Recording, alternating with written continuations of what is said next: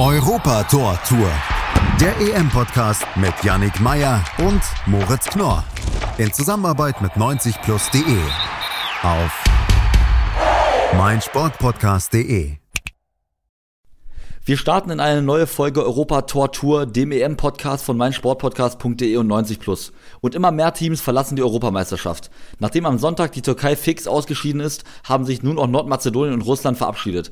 Ich bin Yannick Meyer und bespreche den EM-Tag nun mit Julius Eid. Julius, grüß dich. Hallo, Yannick, hi. Ja, erstmal zu den Ergebnissen des heutigen Tages. Wir fangen mal an in der Gruppe C. Nordmazedonien gegen die Niederländer 0 zu 3 am Ende. Die Ukraine unterliegt Österreich mit 0 zu 1. Und dann am Abend die Spiele in Gruppe B. Russland und Dänemark trennen sich am Ende mit 1 zu 4 und Belgien schlägt Finnland mit 2 zu 0. Und Julius, ich würde sagen, wir fangen gleich mal mit der Analyse der Gruppe C an, weil das ja chronologisch gesehen das erste Spiel war. Die haben ja schon um 18 Uhr gespielt, die beiden Duelle. Und überlasse dir da mal, mit welchem Spiel wir starten. Ja, ich würde sagen, wir können äh, gerne mit der Niederlande Niederlande anfangen, weil es da ja wirklich relativ wenig Überraschung gab am Ende. Da können wir, glaube ich, ganz gut durchkommen zum Einstieg.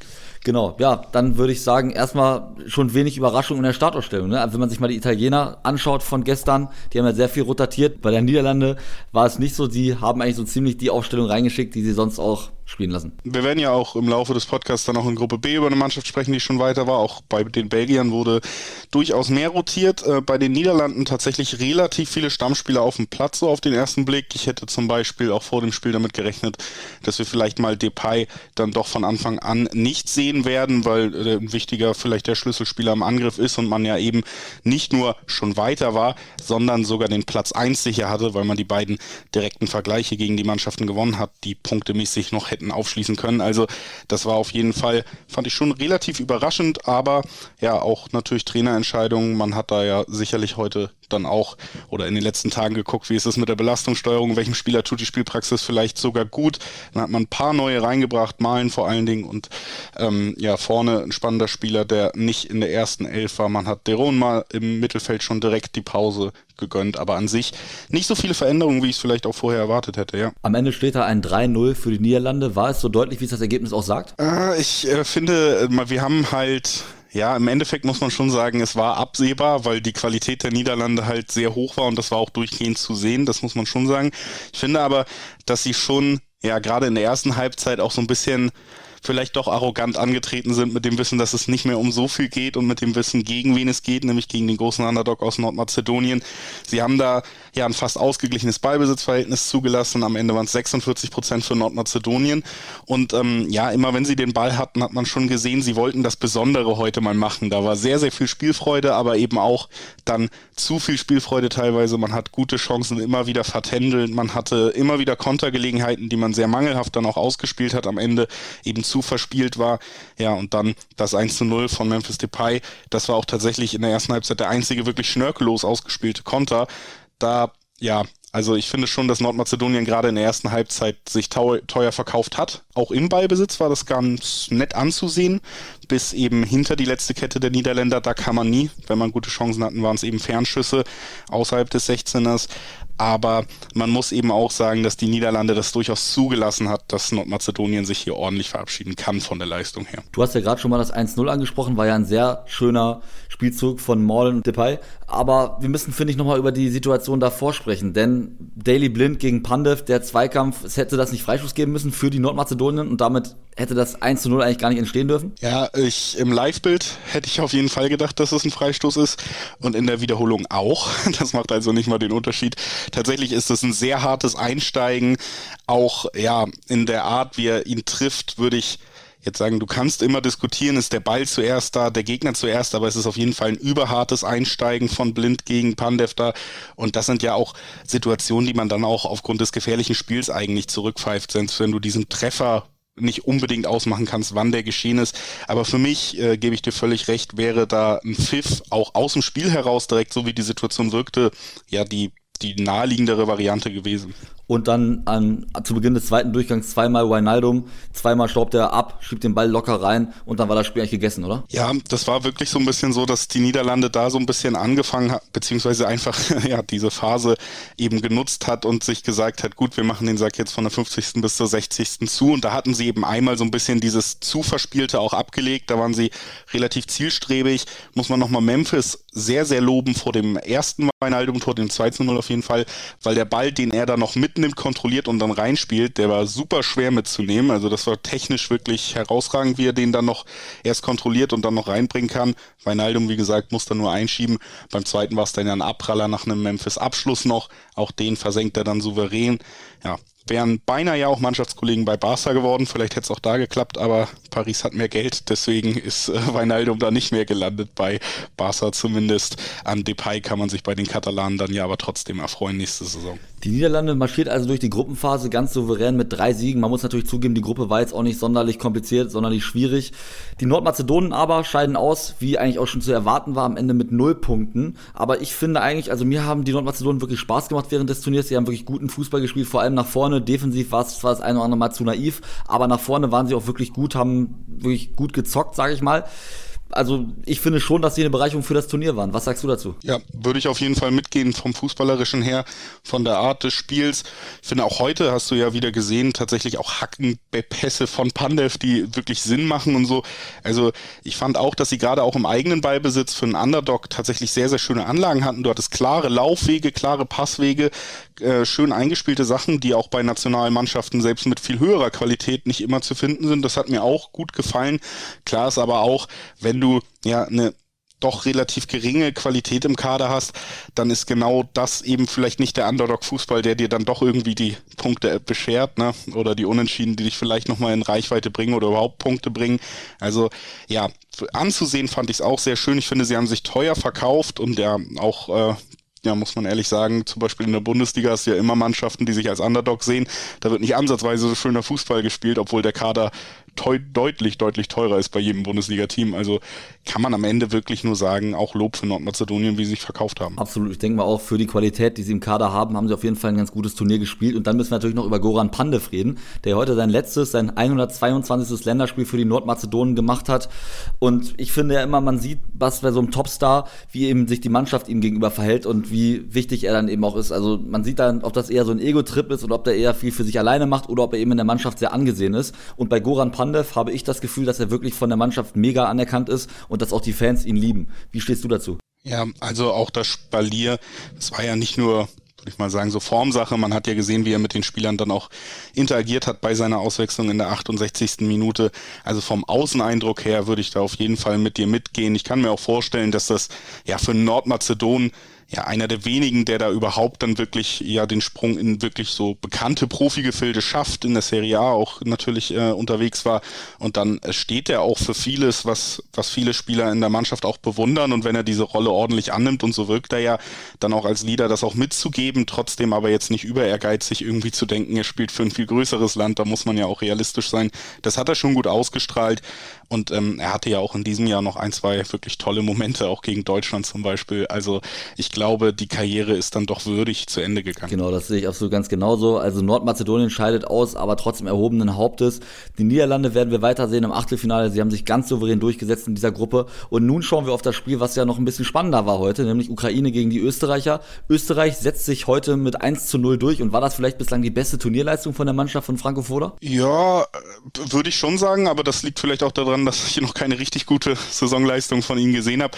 Die erste Halbzeit war schon wirklich gut, aber ähm, man muss da auch wieder sagen, es gab taktisch eine, eine Schlüsselseite im Feld, ähm, so zwei, drei Positionen, die da viel ausgemacht haben. Vor allen Dingen eben überragender Alaba, auch eben mit einer Qualität, die dann nicht im Kader der Ukraine zu finden ist. Und auf der anderen Seite muss man eben auch sagen, ich habe bei dem Spiel so ein bisschen die Befürchtung gehabt, dass beide mit einem Unentschieden zufrieden sein würden. Die Ukraine hat das ziemlich schnell auch deutlich gemacht, dass sie das auf jeden Fall wären und hat da ja nicht wirklich nach vorne so viel Druck gemacht und dann konnte Österreich auch relativ befreit ihren eigenen Matchplan mitgehen. Die hatten auf jeden Fall mehr Lust, das muss man sagen, und dann konnten sie es eben auch umsetzen, dass das Tor dann nach einer Ecke führt.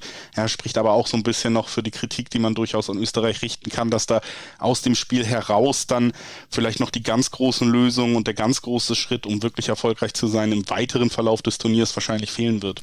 Lass uns mal kurz über die Rolle von David Alaba heute sprechen. Alaba hat ja heute als Linksverteidiger gespielt, ansonsten in den ersten beiden Begegnungen war er in der Mitte als Abwehrchef gesetzt und ich finde, er hat heute ein deutlich besseres Spiel gemacht als in den ersten beiden Begegnungen. Ja, muss man so festhalten, war bis jetzt sein bestes Spiel, natürlich auch im letzten Spiel so ein bisschen unglücklich mit dem verursachten Elfmeter, der ja dann äh, auch Punkte gekostet hat, aber ja, er hat heute ein sehr gutes Spiel gemacht, auch mit Unterstützung, den muss man da dann eben auch herausheben. Ich habe ja schon gesagt, die Schlüsselseite, das war eben die linke Seite, wo Alaba aktiv war. Da hat er sehr, sehr gut Unterstützung die ganze Zeit eigentlich von Konrad Leimer erhalten. Gerade in der ersten Halbzeit war es wirklich in beide Richtungen die Schlüsselseite, weil die beiden haben sich sehr gut ergänzt, sowohl offensiv als auch defensiv.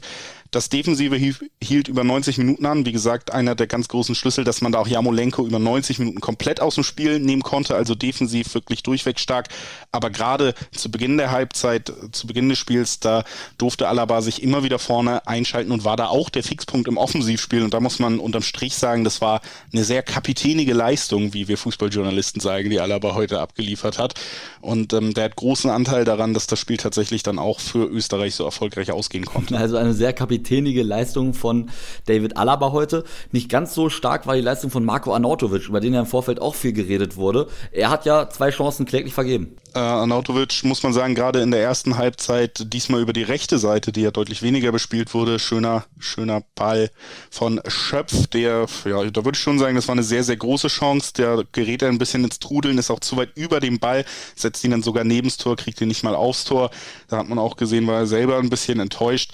Ansonsten ist er da ja sicherlich heute nicht dem Ruf gerecht geworden, dass er ein Genie auf dem Platz sein kann, aber dass er auch seine Tiefen hat, das, das stand auch nie zur Debatte. Auch sportlich ist jetzt niemand, den man wirklich 90 Minuten 90 Minuten Woche für Woche sieht, der immer die herausragende Leistung ablöst. Für Österreich als Spieler sicherlich wichtig und könnte auch im Laufe des Turniers noch wichtig werden, weil wir immer bei Nationalmannschaftsturnieren auch über Standardstärke, über Kopfbälle, über ja, effektive Stürmer reden werden. Und das kann er sein an einem an einem sehr guten Tag, aber im Endeffekt ist er heute nicht besonders positiv aufgefallen. Und ansonsten würde ich sagen, ja, habe ich ihn jetzt auch letzte Woche nicht besonders vermisst nach solchen Ausfällen.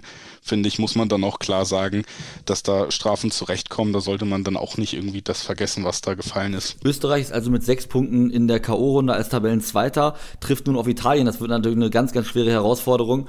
Die Ukraine hat drei Punkte auf dem Konto und zittert noch ums Achtelfinale. Meinst du denn, sie werden es schaffen?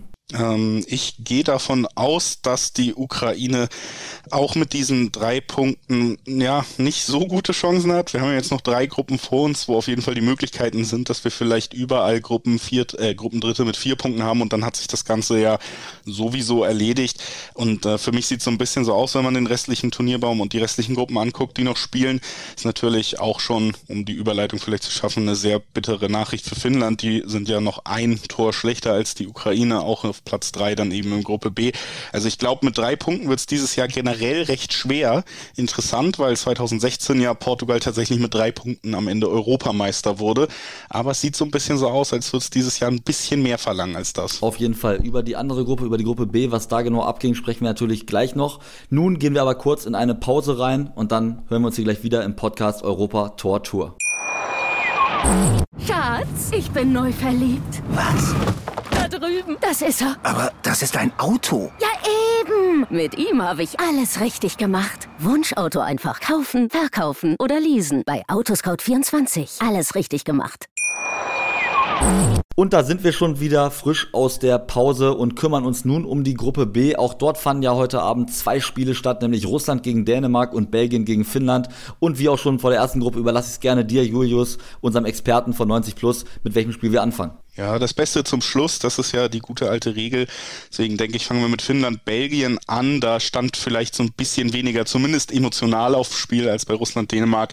Beide Spiele haben dann ihren Teil dazu beigetragen, aber ja, Finnland, Belgien würde ich dann mit reinstarten, würde ich sagen. Ja, bei Belgien auf jeden Fall auffällig natürlich die Startelf, ne, mit, mit De Bruyne, mit Axel Witzel, mit Eden Hazard sind drei wirkliche Stars zurück ins Team zurückgekehrt. Hat man das gesehen, dass diese drei Belgien vielleicht vorher auch gefehlt haben in den Auftritten? Oder bist du sogar der Meinung, die drei haben, hat Belgien vorher nicht gebraucht und sie sind es gar nicht sonderlich aufgefallen? Ja, das war eine ganz interessante Kombination bei Belgien, weil die ja eigentlich durchaus viel rotiert haben. Also da hat es ja wirklich mal, von den absoluten Stammspielern ein paar nicht dabei und dafür hattest du ja so, sage ich mal, die zweite Reihe viel mit mit Boku, im Doku, mit Shadley, mit Witzel, der ja zumindest lange raus war und dann Trossard, Vermehlen hinten, Boyata hinten, also Alderweireld und Vertong ja beide auch nicht dabei gewesen, Eden Hazard, der bis jetzt noch nicht gesetzt war.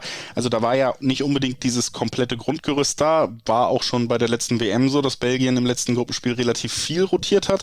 Ich finde aber, es war natürlich recht clever gemacht, weil du eigentlich die besten Spieler qualitativ, wenn sie in Topform sind, mit Hazard, mit äh, De Bruyne, mit Lukaku, mit Courtois auch als Fixpunkte gesetzt hattest und vor allen Dingen De Bruyne, Witzel und Hazard, die kommen ja alle irgendwie aus fitnessmäßig schwierigen Zuständen und denen gibst du jetzt dieses Spiel, um Selbstvertrauen zu gewinnen, um Spielrhythmus zu gewinnen. Also das hat, glaube ich, von der Belastungssteuerung her sehr viel Sinn gemacht und ich fand Belgien tatsächlich auch sehr stark heute. Also ich muss sagen, dass da drumherum, sage ich mal, um diese Fixpunkte jetzt eher die zweite Garde unterwegs war, das ist überhaupt nicht aufgefallen. Ich fand sie sehr gut. Wer natürlich auch stark war, war heute der finnische Torwart Lukas Radetzky. Ja, bis zur 74. Minute in diesem Spiel und eben auch dem, was auf dem anderen Platz passiert ist, wäre das heute vielleicht auch unser Spieler des Tages geworden. Aber es ist nun mal auch ein Ergebnissport und da muss man sich dann vielleicht auch dran orientieren. Aber bis zur 74. Minute, wo Radetzky dann ja auch ja sehr am leider sehr am 1 zu 0 für Belgien beteiligt ist, muss man sagen, eine unfassbar starke Tor Torwartleistung. Also wenn das Spiel irgendwie ja, und das war ja auch, glaube ich, wirklich die einzige Chance, die Finnland hier hatte, so wie sie aufgetreten sind und so wie Belgien aufgetreten ist. Das war so ein bisschen fast wie Spanien, Schweden. Ähm, die einzige Chance, die Finnland hatte, hier weiterzukommen, war 0-0. Und der Einzige, der dafür gesorgt hat, dass es so lange 0-0 stand, das war Lukas Radetzky mit, mit wirklich sehr, sehr vielen, sehr guten Paraden.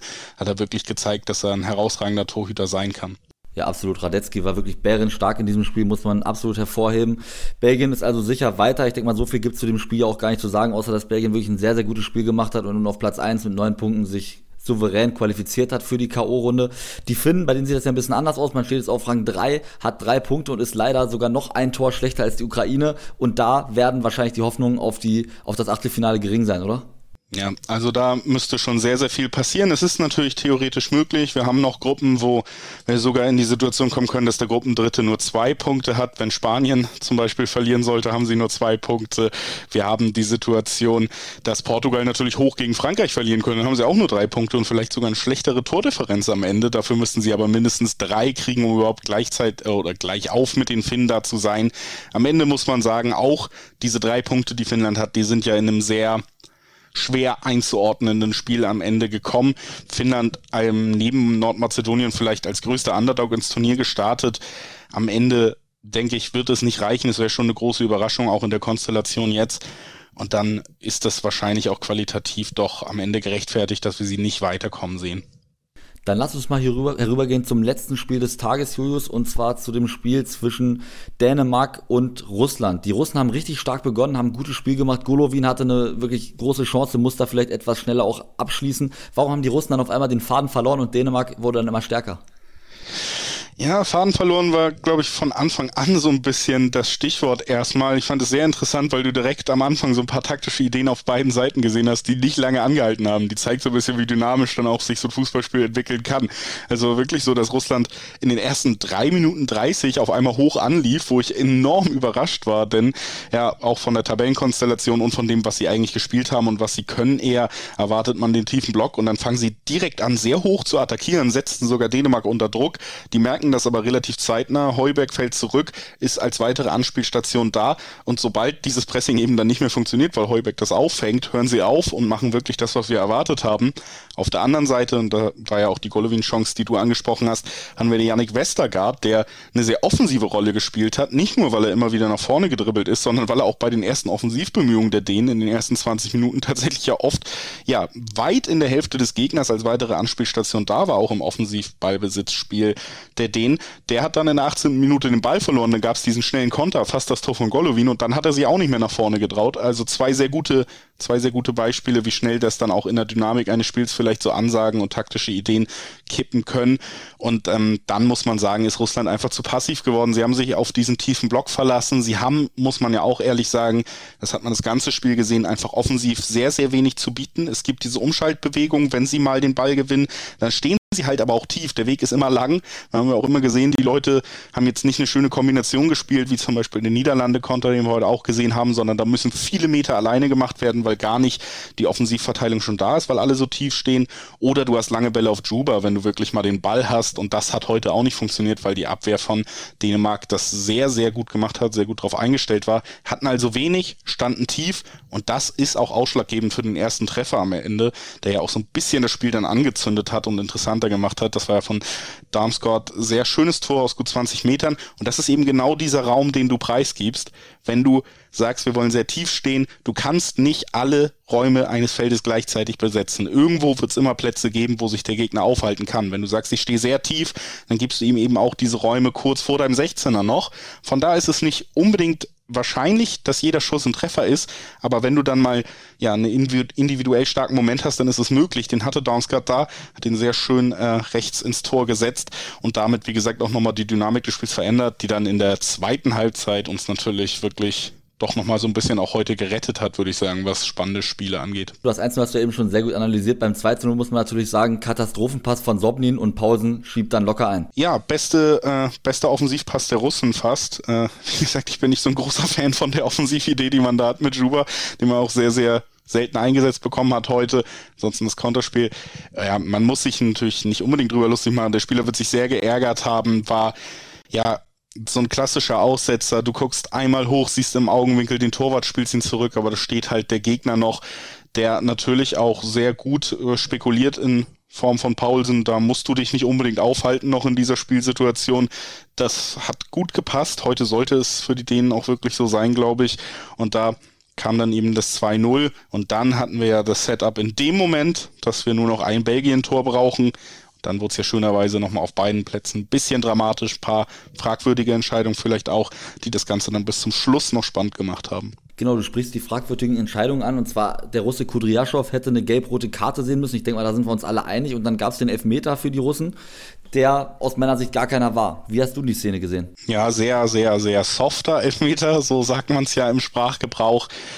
Ich ähm, muss ehrlich sagen, dass das diese Situationen sind, wo ich mich immer noch frage, warum sich dann ja mit dem Videoschiedsrichter nicht auch bei solchen Situationen vielleicht dann mittlerweile durchsetzt, ähnlich wie bei Absatz, Abseitsverdacht, dass man es vielleicht doch erstmal laufen lässt, weil ich finde, ja, in dieser Szene, du hast einen ganz leichten Kontakt, er will den Elfmeter unbedingt. Ähm, dazu kommt eben auch, haben wir ja auch drüber gesprochen, dass Russland sonst wenig offensiv hinbekommen hat und das war wahrscheinlich sogar die einzige Chance, wie sie überhaupt aufs Scoreboard kommen heute.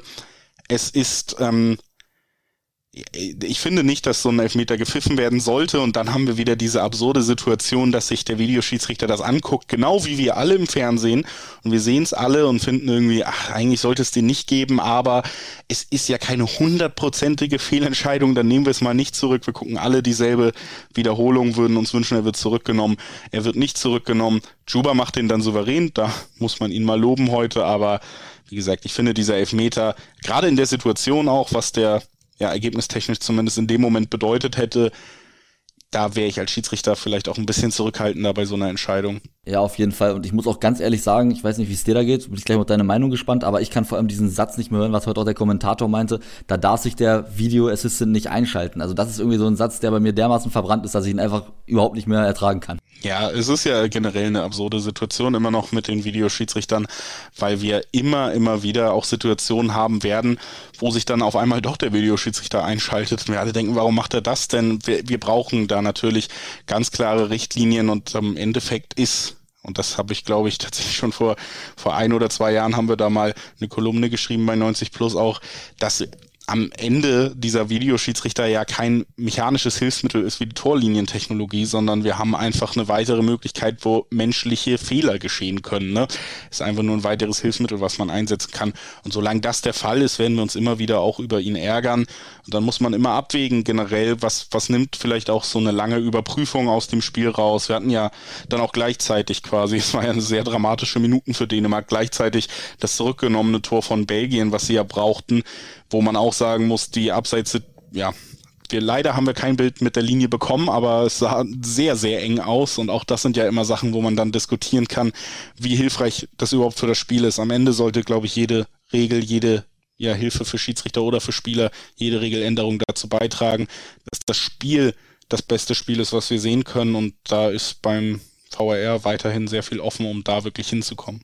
Also halten wir mal fest, Dänemark steht im Achtelfinale und die Russen sind als Gruppenvierter ausgeschieden. Kommen wir nun zum Spieler des Tages und der kommt ja auch aus dem Spiel zwischen Dänemark und Russland. Ja, es war so ein bisschen die Gratwanderung, wie gesagt, auch ein bisschen Ergebnissport. Wenn Finnland weitergekommen wäre, wäre es eine Sensation gewesen. Ich habe es ja auch schon gesagt, äh, auf jeden Fall als Underdog ins Turnier gegangen und dann hätte Radetzky sich das redlich verdient gehabt, weil er eben an diesem benötigten 0-0 beteiligt gewesen wäre. Das ist gekippt. Auf der anderen Seite in der 79. dann ja das ganz wichtige Tor was den Vorsprung wiederhergestellt hat mit zwei Toren von Andreas Christensen, auch Champions League-Sieger schon geworden in diesem Jahr und da einen sehr schönen weiteren Moment in diesem Sommer für sich beigesteuert. Wirklich, ja, ein Gewaltschuss. Genau so muss Fußball manchmal sein in solchen Situationen, der zum 3-1 einschlägt. Aber ja, stellvertretend natürlich auch so ein bisschen für die Dänen, die das jetzt noch möglich gemacht haben. Tolle Geschichte. Ich muss aber auch sagen, wie gesagt, und das haben wir schon oft erwähnt, der absolute Schlüsselspieler für Russland offensiv ist Juba. Den hatte er wirklich auch komplett unter Kontrolle. Also er hat seinen Job auch als Verteidiger herausragend gemacht. Heute siehst du auch daran, dass er alle Bodenzweikämpfe gewonnen hat und sieben von neun Luftzweikämpfen gegen Juba. Also auch herausragende Statistiken, was die Defensivarbeit angeht. Wenn du dazu dann noch ein sehr, sehr wichtiges Tor beitragen kannst als Verteidiger, denke ich, hast du es dir auch verdient. Also Andreas Christen, ganz klar unser Spieler des Tages heute. Schauen wir nochmal auf den morgigen Tag, Julius. Und da trifft ja zunächst einmal Tschechien auf England. Und das ist ja das Duell des Tabellenersten gegen den Tabellenzweiten in dieser Gruppe. Ja, es ist äh, das Spiel zwischen einer Mannschaft, die mich erfreut, muss ich sagen, mit Tschechien und der für mich größten Enttäuschung in diesem Turnier.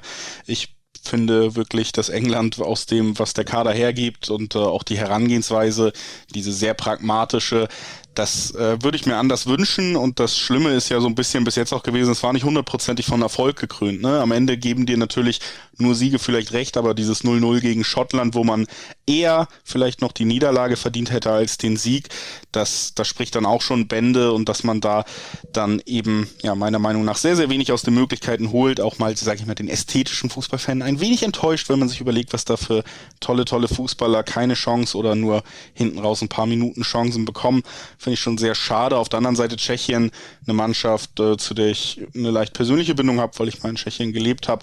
Zusätzlich aber auch eine Mannschaft, die ich einfach sehr gerne beobachte, weil der tschechische Fußball tatsächlich seit Jahren interessant ist. Wir haben ja mit äh, Slavia in der Champions League und in der Euroleague regelmäßig Auftritte gesehen, die auch unterstrichen haben, dass tschechischer Fußball so ein bisschen mehr mithält.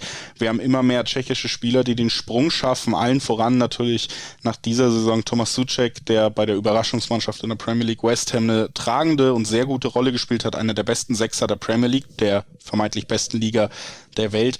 Also Tschechien nimmt das so ein bisschen mit, dass sich der gesamte Fußball des Landes positiv entwickelt und spielen mit einer mannschaftlichen Geschlossenheit und einer klaren Idee, die es England super schwer machen wird, glaube ich. Und da muss man dann sagen, das Unentschieden reicht Tschechien ja sogar für den Gruppensieg. Höher hinaus können sie eh nicht kommen. Und ich glaube, England wird sich da entweder mit der Herangehensweise, die wir gesehen haben, erneut sehr, sehr schwer tun und vielleicht sogar wieder erneut die Zähne ausbeißen. Oder wir sehen mal neue Ideen, die sicherlich mit dem Kader möglich wären. Und dann steht ja morgen Abend noch das Spiel zwischen Kroatien und Schottland an. Auch die Kroaten sind ja bislang sehr enttäuschend im Turnier. Meinst du, sie werden sich morgen steigern und die drei Punkte einfahren?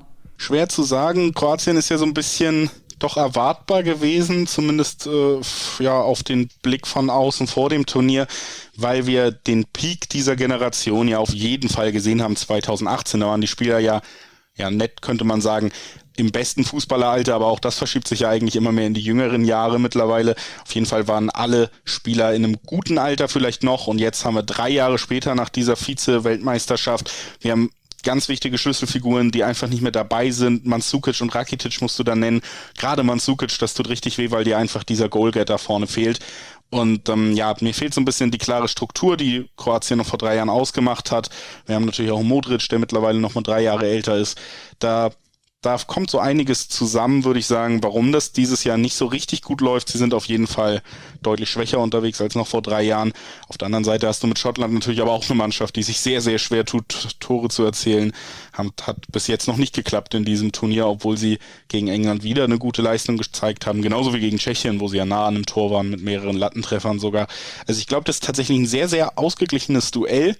Mm, und äh, ja, auch aufgrund der Tabellensituation ist das dann natürlich sehr, sehr spannend. Schottland könnte ja sogar noch Zweiter werden, wenn England verliert, also der Konkurrent, oder Kroatien wird Zweiter, wenn Tschechien verliert, also auch immer wieder der Blick aufs andere Spiel. Auf jeden Fall ja, ein Doppelspieltag quasi morgen, der Spannung verspricht und ich hoffe, hoffe, hoffe zumindest ja auf dem Platz Tschechien gegen England auch vielleicht doch mal ein attraktives Spiel. Genau, also wir können uns in jedem Fall, denke ich mal, wieder auf einen spannenden, attraktiven Europameisterschaftstag freuen, auch wenn es ja sozusagen jetzt nur zwei Spiele gibt, die auch beide parallel zueinander sind. Das heißt, man kann jetzt nicht zwei Spiele am Stück hintereinander schauen, aber ich denke mal, das wird trotzdem ein sehr spannendes Finish, was dann natürlich morgen auch wieder hier im Podcast Europa Tor Tour besprochen wird. Aber erstmal, Julius, danke ich dir jetzt für deine Analyse des heutigen Tages. Ja, sehr gerne. Schatz, ich bin neu verliebt. Was? Drüben. Das ist er. Aber das ist ein Auto. Ja, eben. Mit ihm habe ich alles richtig gemacht. Wunschauto einfach kaufen, verkaufen oder leasen. Bei Autoscout24. Alles richtig gemacht. Europa Tor Tour. Der EM-Podcast mit Yannick Meyer und Moritz Knorr. In Zusammenarbeit mit 90plus.de. Auf meinsportpodcast.de. Schatz, ich bin neu verliebt. Was? Da drüben. Das ist er. Aber das ist ein Auto. Ja, eben. Mit ihm habe ich alles richtig gemacht. Wunschauto einfach kaufen, verkaufen oder leasen. Bei Autoscout24. Alles richtig gemacht.